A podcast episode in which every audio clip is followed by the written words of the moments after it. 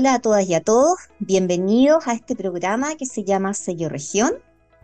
Eh, saludamos a quienes nos acompañan de, de Chile y de otros lugares del mundo y contarles que este propósito de este programa es visibilizar el importante rol que juegan las regiones y sus personas en el desarrollo productivo, la innovación y la sostenibilidad. En Chile, el 12% del agua eh, se utiliza para el uso doméstico, mientras que del resto el 74% es para uso agrícola y el 14% restante es para uso de minería e industrial.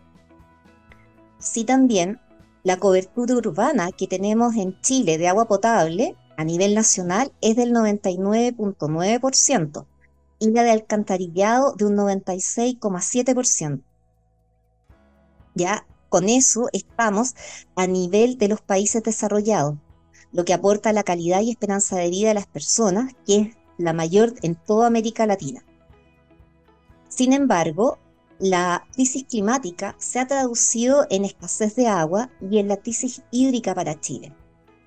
Los recursos hídricos en Chile son particularmente vulnerables a los impactos del cambio climático y se espera que las severas sequías e inundaciones de las últimas décadas se repitan con más frecuencia e intensidad.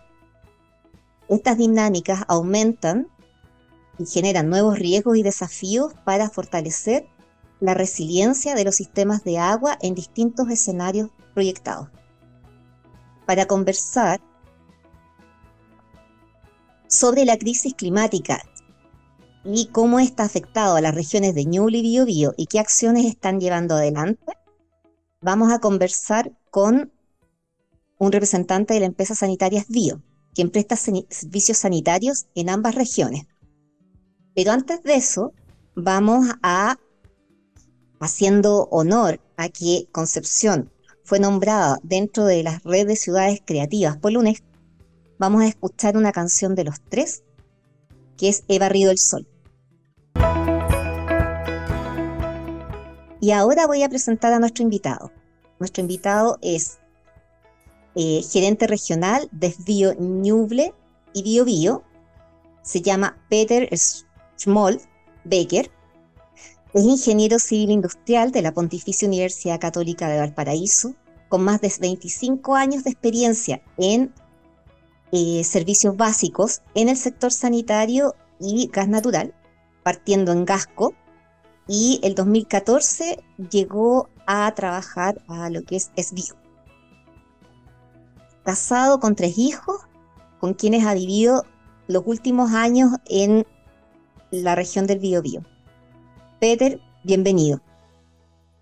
Mamela, muchas gracias. Fue un placer estar con ustedes en, el programa con, una característica especial. ¿ah? Eh, el sello que está imprimiendo cada una de las compañías, los servicios en las regiones, con foco en la sostenibilidad. Felicitaciones por, por este espacio que nos permite compartir con quienes siguen en distintas plataformas y en distintas partes del mundo el programa. Muchas gracias por la invitación. No, gracias a ti. Es importante relevar lo que está ocurriendo en regiones.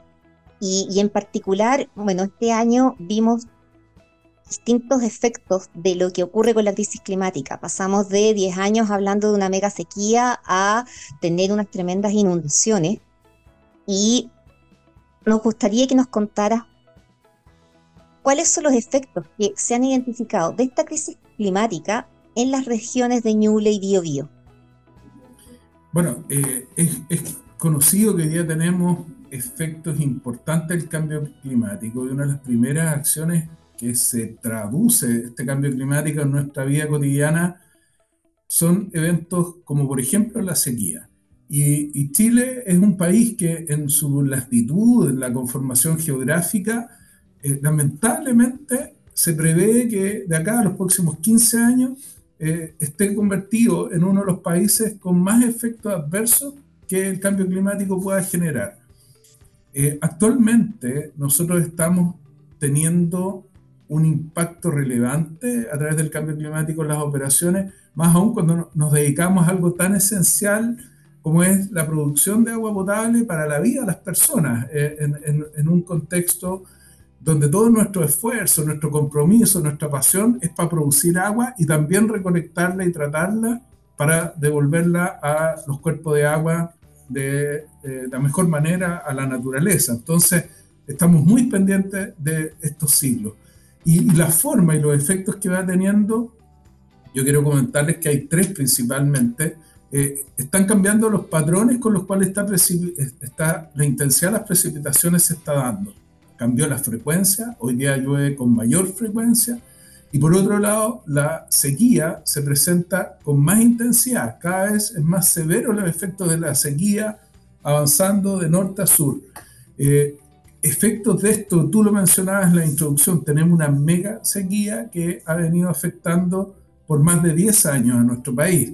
Eh, en el Biobío, desde el año 2009, que se están viendo estos fenómenos de disminución de las precipitaciones y eh, particularmente el año 2023 se produce un, fenómeno que de los últimos tres años, el 2023 eh, acumulado en precipitaciones es el año más seco, siendo una contraposición tremenda a lo que ocurrió en los últimos meses, donde julio, en los meses de junio, julio, agosto tuvimos altas precipitaciones concentradas en muy poco tiempo.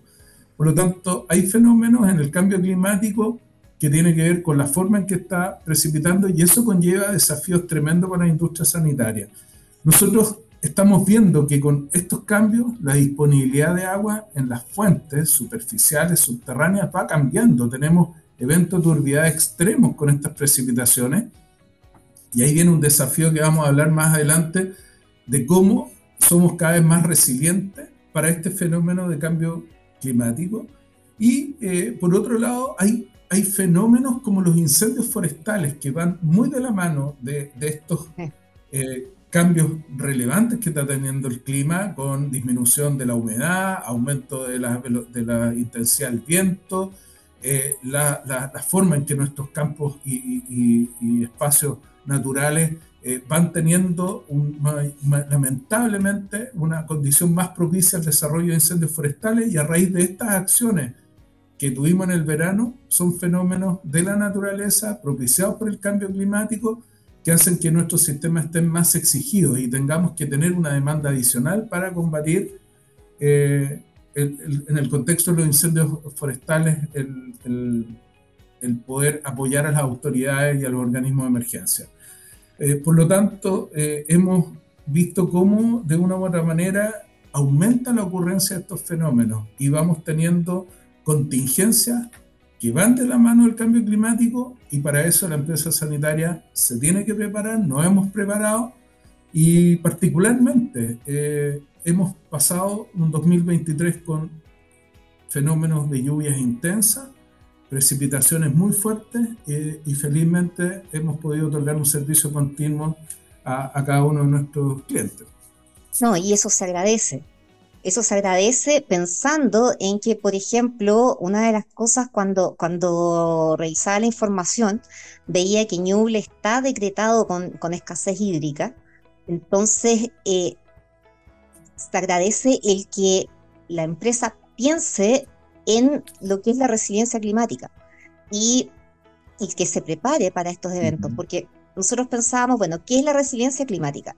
Y es la capacidad de las comunidades locales para resistir adaptarse y recuperarse frente a un clima que es variable y cambiante.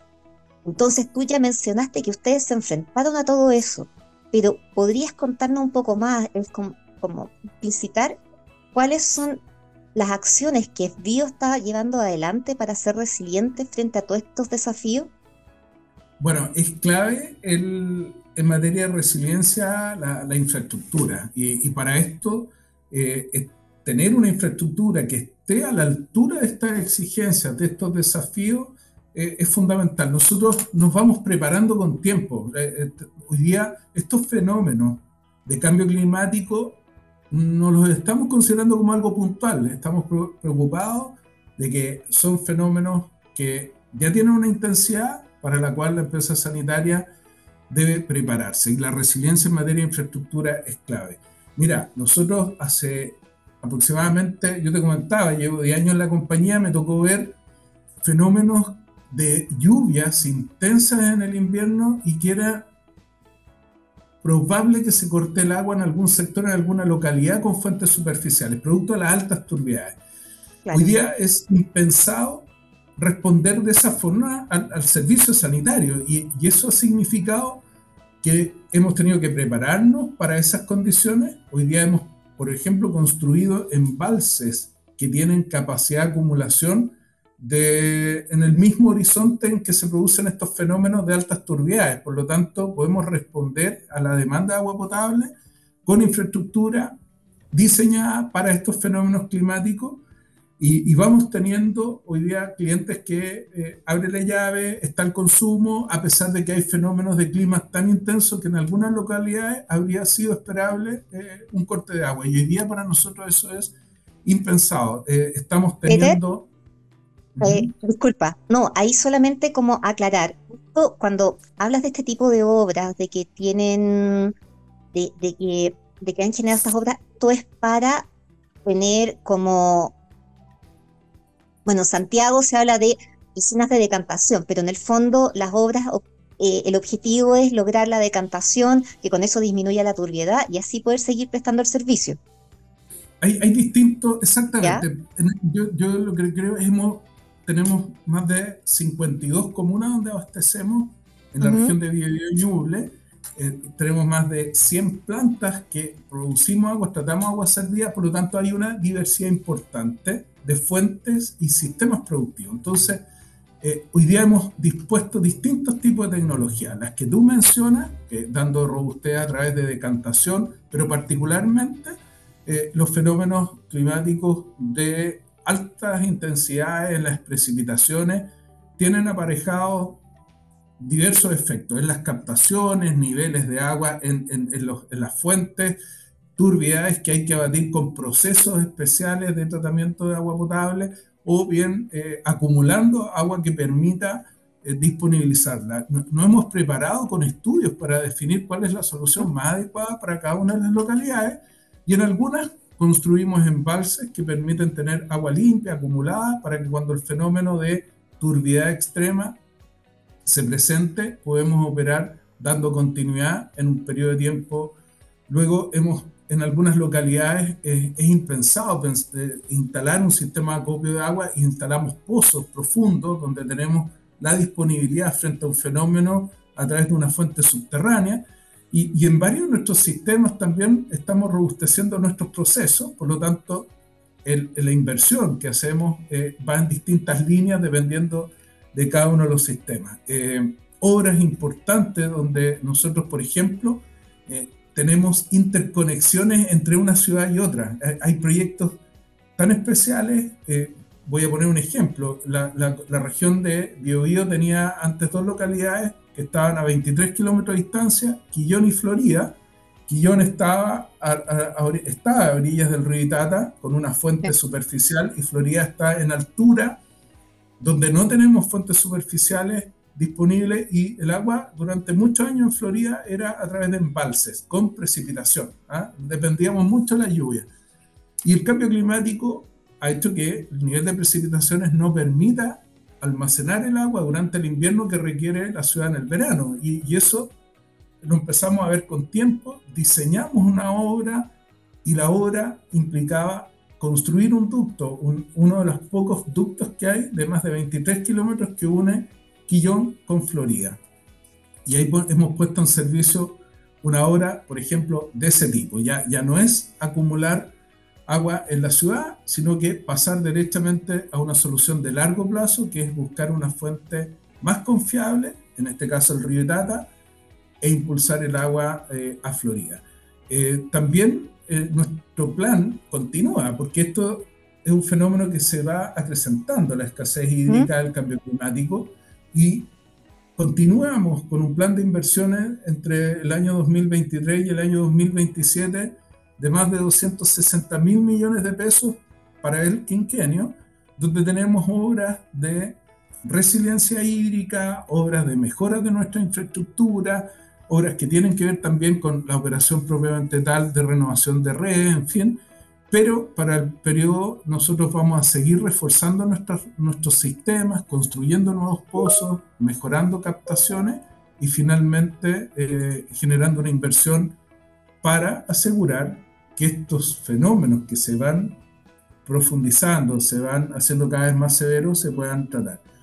Y, esto va de la mano, Pamela, de, las personas. Para, para, nosotros, el poder eh, contar con equipos humanos que estén preparados, que este nuevo escenario operacional eh, implica una condición de riesgo cada vez más alta, una condición de emergencia permanente, que son abordados por cada uno de nuestros equipos, no solo en la operación, sino que equipos multidisciplinarios donde nos vamos anticipando con la planificación, los procesos, prevención de riesgos, las comunicaciones, para otorgar un servicio eh, continuo frente a estos escenarios cada vez más exigentes en materia de eh, cambio climático.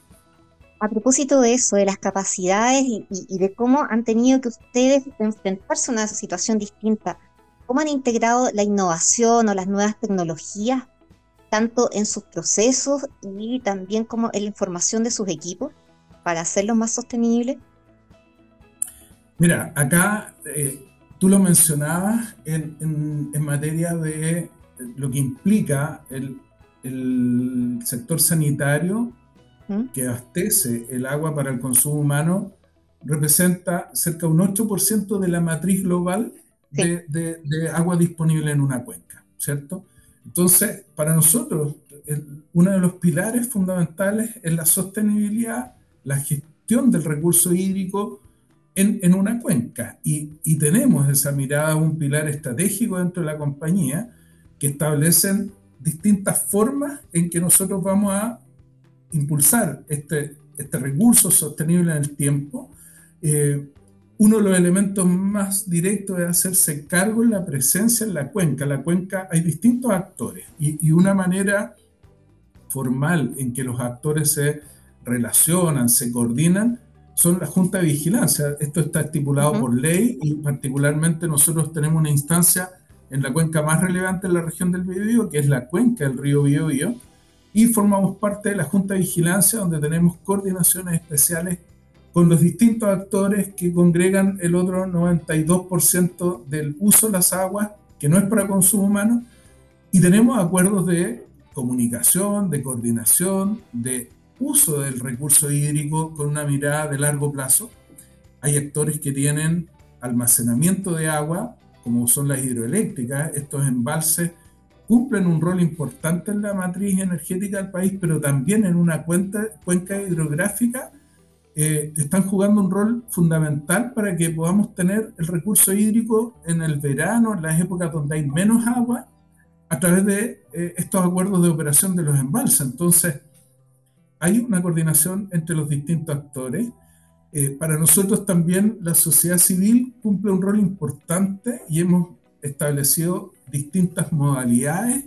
una muy innovadora ha sido a través de los consejos ciudadanos eh, que es una instancia participativa eh, que apunta al ODS número 6 establecido por la ONU respecto a eh, el, cuidado de agua para saneamiento y consumo. Por lo tanto, ser parte de una instancia civil que, que apalanca estos objetivos de desarrollo sostenible es, es, un, es, un, orgullo y eso ha sido un ejemplo muy relevante que, que incluso se ha replicado en otros espacios de eh, tener esta instancia para eh, ir al cuidado del recurso hídrico. Eh, acá hay un trabajo colaborativo, hay un trabajo con distintas entidades de la sociedad civil, las universidades, y eso hace que en general todos somos actores responsables en una cuenca. Entonces el rol de desvío de, en esa línea de colaboratividad, de marcar el liderazgo, creando estos espacios de conversación, con la sociedad civil, vamos viendo que se van generando espacios para, entre todos, dar esta eh, mirada de sostenibilidad al recurso hídrico. Y, así también con las distintas autoridades, los trabajos colaborativos que tenemos con cada uno de ellos eh, es sinónimo de eh, tener una mirada de largo plazo, no solo en el territorio operacional donde está ESDIO, ESDIO como sector sanitario está en el área urbana de las principales ciudades. Pero también tenemos un trabajo de acompañar y de mirar de qué forma podemos ser una solución para el sector rural, donde el sector sanitario aún no tiene un rol activo, eso ha sido un rol del Estado a través de, del Ministerio de Obras Públicas y los distintos contratos de operación a través de los sistemas sanitarios rurales, eh, pero ahí también hemos tenido instancias de apoyar a la sociedad eh, rural a través de algunas interconexiones con los APR, asesoramiento, en fin. Y para nosotros, la, academia lo mencionaba, pero también es súper relevante cómo a través del Centro de, Recursos Hídricos para la Agricultura y la Minería, el CRIAM, que está acá en Concepción, que, forma parte de, un estamento de docentes muy, muy reconocido, eh, hacemos capacitaciones utilizando a, este nexo que tienen los profesionales del CRIAM a los distintos eh, líderes, dirigentes vecinales en materia de eh, conciencia hídrica y estamos generando un, proceso de sensibilización de los distintos actores y a través de ellos a las distintas comunidades. Peter, has entregado mucha información en esto. O sea, por un lado, eh, toda la parte de trabajo colaborativo y el compromiso con las comunidades, porque, por ejemplo, en el, en el, en, en el ejemplo, valga la redundancia que tú dabas de lo que se hizo entre Quillón y Florida, eso no es solo, o sea, es una obra que requiere inversión por el lado de ustedes, se requiere recursos, se requieren eh, concesiones, porque esas obras tienen que pasar por un determinado terreno y, una serie de cosas de coordinar. Y también se refuerza mucho lo que es la colaboración y el trabajo con los investigadores que están en la zona. Eh, ¿Tú crees que igual esa buena disposición a trabajar colaborativamente ha dado por eh, ser, un, ser una, una, una comunidad más pequeña, o sea, más circunscrita a lo que es la vida que se hace en región, al espíritu que tiene, que tiene Concepción, bueno, o sea, Bio Bio, Ñuble, que antes también pertenecía a la región y que eso facilita esas relaciones y facilita la generación de esas confianzas para trabajar en conjunto. Mira, yo creo que sí, e, evidentemente tenemos una comunidad que, que estos temas le interesa. Hay, la comunidad también ve a Espío como un líder natural en esta iniciativa y lo, lo, digo con orgullo porque eso es lo que durante años hemos intentado construir. Por lo tanto, te, comentaba, yo tenemos la, la la importante misión y responsabilidad de producir agua potable para cerca de 3 millones de personas eh, y en las regiones de Biobío y Ñuble en más de 52 comunas. Y eso significa una, una condición eh, social, geográfica, cultural bien dispersa, bien, bien, bien amplia, que, que, que un poco eh, responde a tu comentario y, y nosotros tenemos también una estrategia de relacionamiento en lo comunicacional, en, lo relacional, muy focalizada con eh, las comunidades, con los dirigentes vecinales, con los medios locales. Por lo tanto, intentamos tener esa comunicación eh, lo más virtuosa posible, lo más continua, y eso ha dado importantes resultados para eh, ir conociendo las necesidades de la población, eh, ir tomando en cuenta cuáles son nuestras brechas, poner planes de mejora.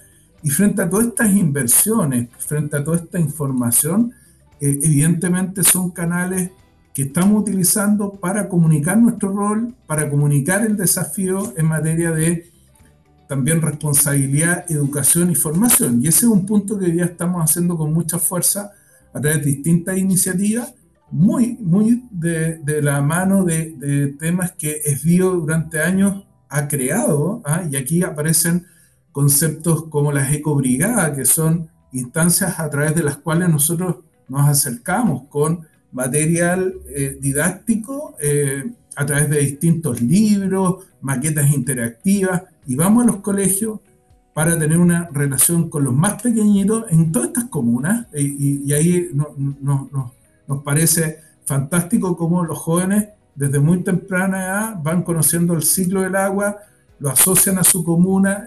la mayoría de las comunas que, tienen em, la región del Biobío, eh, estamos viendo fuentes superficiales. Aquí el recurso hídrico está al alcance y también ven las consecuencias del cambio climático y por lo tanto vemos con orgullo también y con mucha alegría que, que tienen mucha conciencia e interés por generar esos actos de eficiencia eh, hídrica en sus casas. También los alumnos van aprendiendo modalidades y, cursos en los cuales nosotros proponemos ciertas eh, iniciativas de eficiencia en los mismos colegios, planes que hemos desarrollado en Chillán, en, distintas comunas, eh, y que los alumnos después de poner en práctica esto en sus colegios van a sus casas con una mentalidad también de ahorro, de eficiencia en el uso del agua. Y ambientalmente también iniciativas de formación que tienen que ver con planes de eh, cuidar, por ejemplo, la disposición de aceite en el eh, sistema de recolección. El, aceite que utilizamos en nuestras casas, eh, que, es, que, es, de grado alimenticio, ¿no es cierto?, para, para freír, no puede disponerse en el alcantarillado, genera un daño al medio ambiente y al funcionamiento de nuestros colectores de agua servida, que, que implica incluso consecuencias de rebase y mal funcionamiento. Entonces, tenemos una campaña de educación a través de un programa que se llama Toma el sartén por el mango, donde vamos concientizando y generando espacio con los vecinos, con las, con las dueñas de casa, los municipios se suman con mucha energía para recolectar el aceite, disponerlo no en el alcantarillado, sino que en, en un uso eh, a través del reciclaje. Y esa iniciativa eh, evidentemente van generando un cambio cultural importante. Eh, es un trabajo metódico, un trabajo en varios frentes eh, que en las regiones donde estamos eh, se facilita porque hay una disposición, hay un conocimiento, hay una conciencia muy, muy directa a las personas respecto al cuidado del recurso hídrico. Muy bien, Peter. yo creo que nos has dado una, una excelente mirada de todo lo que están haciendo tanto viendo temas a nivel de infraestructura, a nivel de colaboración con los distintos actores del mundo público, del mundo privado, eh, también la relevancia que tiene este servicio y lo que están haciendo a nivel de comunidad y de formación de las, de las nuevas generaciones. Muchas gracias por eh, darnos a conocer toda esta información. Muchas gracias por contar contigo. Muchas gracias, Pamela. Un abrazo grande y, felicitaciones por esta iniciativa. Y nos despedimos de todas y todos los que nos están escuchando con la próxima sesión.